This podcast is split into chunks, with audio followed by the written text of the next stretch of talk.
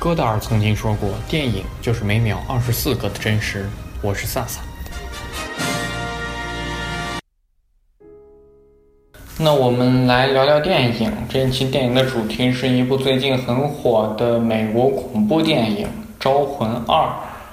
那在聊这期节目之前，各位听众如果对我们节目有什么看法，可以通过评论、留言、私信的方式，在各个平台，喜马拉雅、荔枝、苹果 Podcast 上发给我们。那因为大家都比较忙，所以这期其实只有我一个人来讲。但是这部电影《招魂二》也是这个月刚出资源，我们三个对这部电影的观点其实出奇的一致。就像我在哭声里那期节目说的一样，好的电影是在能知道了剧情走向之后，在被剧透了之后，还有值得回味的东西，令观众还能想看第二遍，这是好电影的标准。嗯，这部电影我们三个都觉得它是不具备这个标准的。不过，观众如果想就是图一个刺激，想找寻一下恐怖的感觉的话，这部电影也不失为一个好选择，因为确实很吓人。我们三个人其实都因为对恐怖片不太感冒，而且我们都比较接受电影应该有内核这种观点，所以。其实我们三个的观点，今天节目里可能就有点偏颇，因为我们三个都觉得这部电影并非是一部好电影，它除了吓人，好像也就仅此而已了。这部电影的导演是好莱坞著名导演华裔的温子仁，也是著名的恐怖片导演，他的成名作品也是大家非常熟知的《电锯惊魂》系列。我还是非常喜欢那个系列的，但是，嗯，《招魂一》《招魂二》我都看过了。总之，我要是给这两部电影打分的话，两部电影都不会超过及格分数，或者说刚刚及格而已。但这部片子其实虽然没有在大荧幕上看的机会，但是如果拿电脑看资源的话，戴着耳机，你很投入的状态下是。非常可怕的，它的音效啊，然后悬念设置啊都是非常吓人的。而且我认为这部电影它的恐怖功力，导演的恐怖功底这种把握确实是可见一斑。但是我个人认为这部电影其实除了吓人之外，啊，已经乏善可陈了。这个电影就毫无疑问它是惊悚片。因为其实，如果吓人的成分大于它的剧情情节的话，那它就是惊悚片；如果它的剧情情节大于它吓人的成分的话，那它就是悬疑片。这部电影，因为它其实吓人、惊悚这一部分它其实非常的强，所以它的剧情是异常的薄弱，还有超多的一些逻辑漏洞啊、设置的不合理呀等等等等，它。其实运用了很多惊悚片的基本套路，比如说我们最熟知的音效。我们似乎在看任何恐怖电影的时候，对音效都是一个非常令人印象深刻，或者说非常能塑造其恐怖气氛的一个重要工具。而这部电影里，其实要让我说最吓人的镜头，应该就是开篇的那个女的灵媒，或者说女驱魔师，她三次回头。那个镜头，我认为是本片最吓人，也是我觉得也是非常好的一个镜头。它其实三次回头，这种，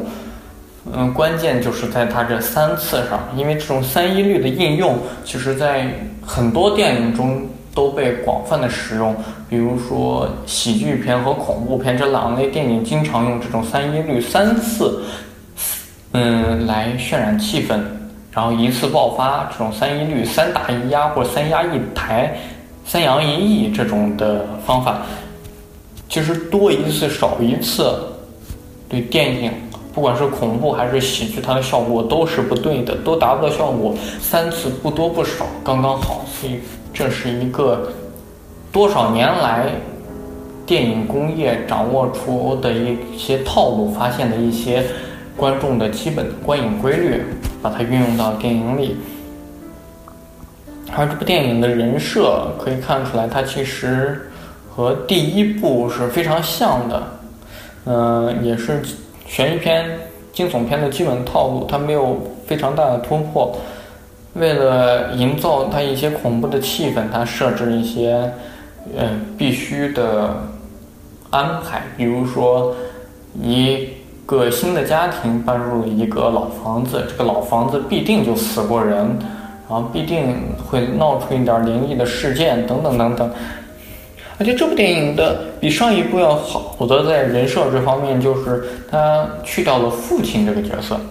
在上一部里是有父亲这个角色，但这部里去掉了这种父权的缺失，它就可以让人感到更加的无助。无助是惊悚片一个非常重要的感情表达。嗯，如果我们在生活中有什么邪祟，有什么。不好，有什么令人害怕的东西的话，我们都会去找我们强壮的父亲，他能解决很多问题，而且有一个，嗯，很强壮、很聪明的父亲，其实会让人很安心。但一个家庭里如果只有母亲的话，就会让人觉得非常的无助、非常的空洞、非常的害怕。这也是他这部电影在设设，这也是这部电影在设置上比上一部要好的地方。但是这部电影，说实话，剧情我非常的不喜欢，我最多也就只能给打五分，因为它 bug 非常的多，是非常严重的问题。比如说，为什么恶灵要附身？为什么要对这家人不利？还有为什么恶灵他要威胁灵媒？等等等，这都没有给出很好的解释。唯一的解释就是从这部电影里那个老头嘴里说话，因为我想听到他们尖叫。这其实是一种非常孩子气的一个七十多的老头说出这样一个结论，是令人哭笑不得的。而且这在惊悚片里面不是非常能说得通的。而这部电影里面一个大 boss 吧，就是从最开始就出现了那个修女的一个造型，这种恶鬼。他从哪里来，要到哪里去，没有任何一句话把他说清楚了。我们不知道，但他就是为了要缠着我们。这 其实让人在看那些恐怖桥段的时候会觉得不明所以。而且，其实，在剧情上，我认为是还有非常多可以发挥的点。这就不得不提到另一部，嗯，恐怖片，出自于香港的麦浚龙。我觉得这部电影应该是，嗯，新世纪以来中国最好看的、最好的，嗯，惊悚片，甚至可以说世界上是一流的惊悚片，就是一部叫做《僵尸》，或者它有个另一个名字叫做《七日重生》这样的一部电影。这部电影其实就不光讲鬼的故事，而且它有更多值得玩味，在我们知道的剧情走向，在被剧透之后，还有更多值得回忆的点。这就是一个好电影的标志。比如说，在这样突然闹鬼，每个人的生命都可能受到威胁，一些灵异的事件层出不穷，这种邪恶阴云笼罩的环境下，人性它是否会发生微妙的变化？这其实是一个很大的命题。在《僵尸》这部电影里，他就表现的，我认为是表现的不错的。里面有一位其实对人是超级友善的，对人非常好，经常帮邻居补衣服啊、补裤子的一个老阿姨，叫梅姨。她因为自己的丈夫变成了僵尸，所以她为了保守这个秘密，她非常爱自己的丈夫。而且这部电影有另一个名字叫《七日重生》嘛，谁在重生？就是这个梅姨的丈夫。她非常爱自己丈夫，她希望自己丈夫通过一些妖术邪法，可以在七日过后重生起来。他为了保守这个秘密，他间接或者直接的杀掉了很多人。他在杀的时候，其实内心是非常冲突和矛盾。他是一个非常善良的人，所以他在但为了自己的丈夫，他在杀人的时候痛哭流涕。杀完之后，他几近崩溃了。他为了自己的丈夫，必须和其他发现秘密的人做对抗，甚至不惜杀死他们。这就是我认为《僵尸》这部电影里很好。的对于人性的变化和对人性的思考，这就是优秀电影的表现。但是在《招魂二》这部电影里，嗯，人们甚至我觉得都表演剧情都有问题。呃，里面那家当事的主人公，他们甚至我觉得在很多时候他们都不恐怖，他们都没有一种邪恶阴云笼罩的感觉，反而是他们只在。有鬼怪出现的时候才会发出尖叫，剩下其他时候好像都像正常一样。我不喜欢这种表演，也不喜欢这种设置，哪怕它在某种程度上可能是正确的，他们或许暂时的忘却了这种苦难，但是，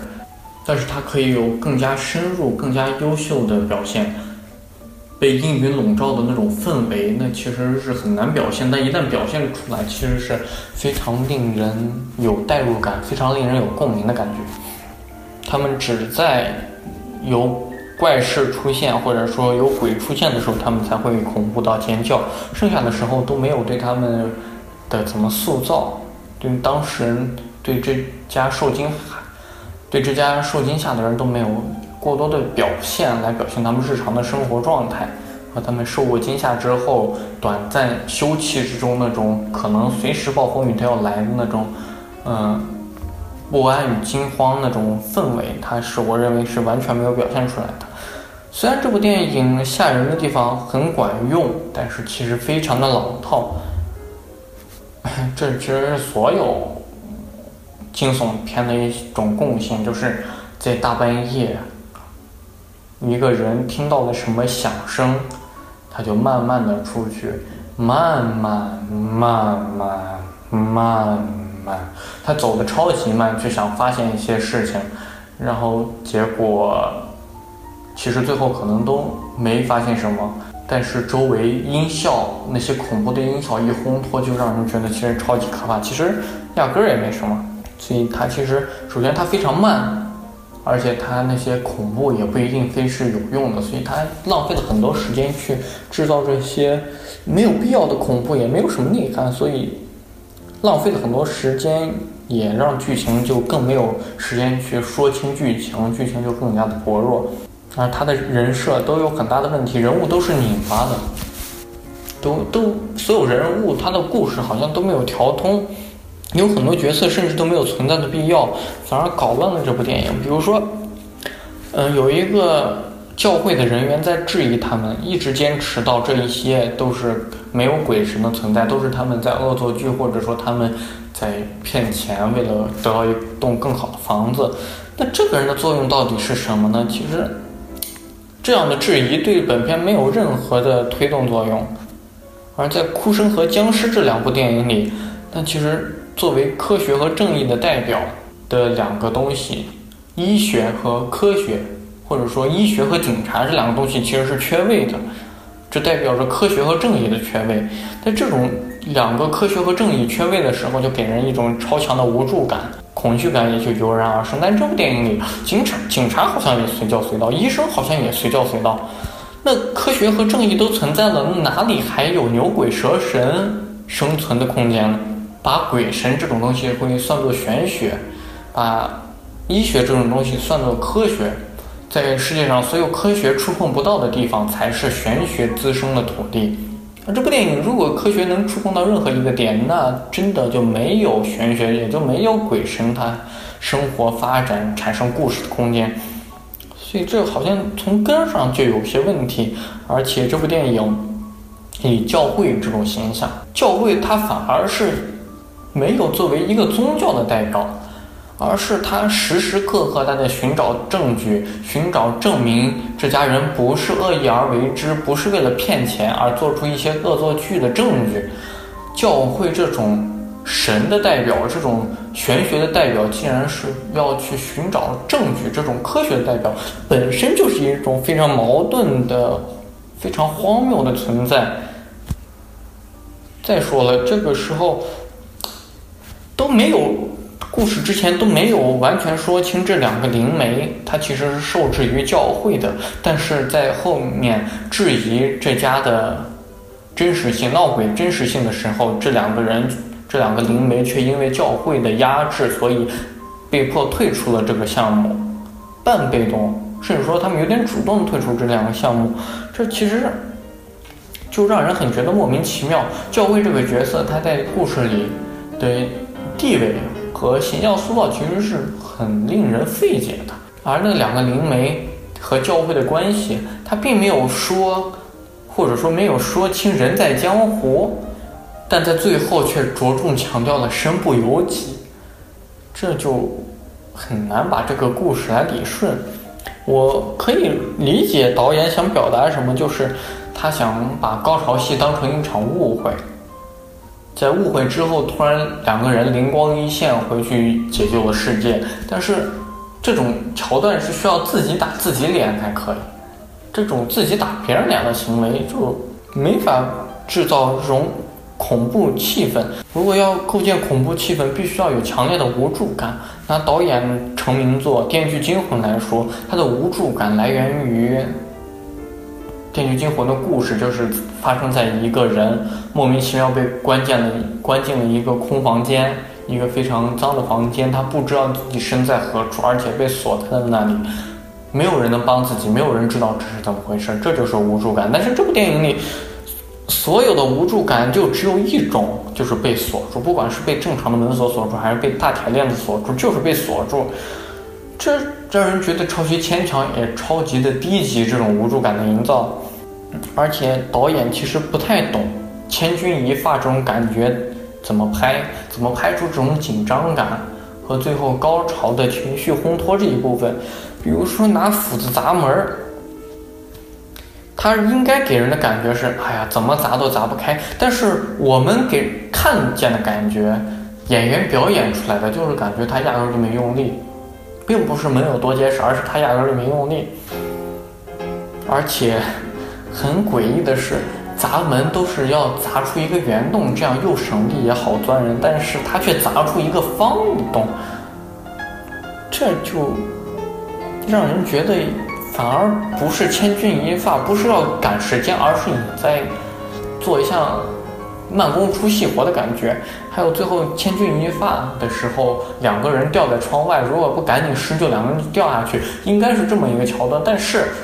拍的呀，演员的表演完全是坐在那个窗台上啊，你就感觉他完全坐稳了，他只是把手伸出去了而已。所以给人的感觉一点也不危险，一点也不惊悚，反而让人觉得很搞笑。这是表演也有很大的问题。表演，他最后想要制造一场感情的高潮戏，就是两个灵媒，一个在门里，一个在门外，那场奋不顾身，嗯，单刀赴会的那种感觉。但是，不是所有惊吓都会尖叫，真正恐怖是不会尖叫的。而同样，真正的悲伤是不会哭的，真正的快乐也是不会笑的。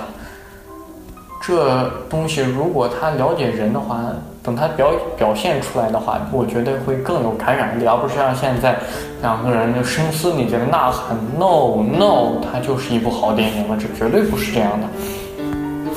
而本片的主旨，它神鬼观的建立，里面。神和鬼到底是一个什么样的对立？十字架它代表着神，代表着力量，但它一一会儿有用，一会儿没用。而宗教到底是什么地位而存在？教会这个机构，它时而追求科学，时而又迷信鬼神，这又是怎样的一种存在？这些东西它不是没说清楚，而是自己都互相矛盾，无法完成一个闭环。而这部电影里，它的社会。包括采访这些东西都是没有必要存在的。教会啊、媒体这些质疑两个灵媒做事啊，他们干事真实性的东西，完全就是为了表现他们两个在社会的质疑下自我救赎这个过程。但是，两个灵媒好像不是很矛盾，也不是很痛苦，也没有什么精神上的羁绊，这就谈不到自我的救赎。所以说。自我救赎的这条 B 故事的线，如果说闹鬼这怎么解决闹鬼，怎么解决闹鬼这件事是 A 故事的话，那两个灵媒自我救赎就是 B 故事。这个 B 故事可以说是超级的烂，而且没有说清也没有拍好，基本就不成立那一条线。嗯，总的来说，我们三个是非常不喜欢这部电影，尤其是我是超级不喜欢这部电影。但是因为最近炒的这么热，如果各位听众是想被吓一跳的话，那可以去看一下。不过恐怖电影是要有代入感的，所以看的时候一定要戴耳机，别玩手机，不然的话，这部电影可能连最后的一点恐惧感都会荡然无存。那好，那这期节目就到这里，我是萨萨，希望大家继续关注我们，我们下期再见。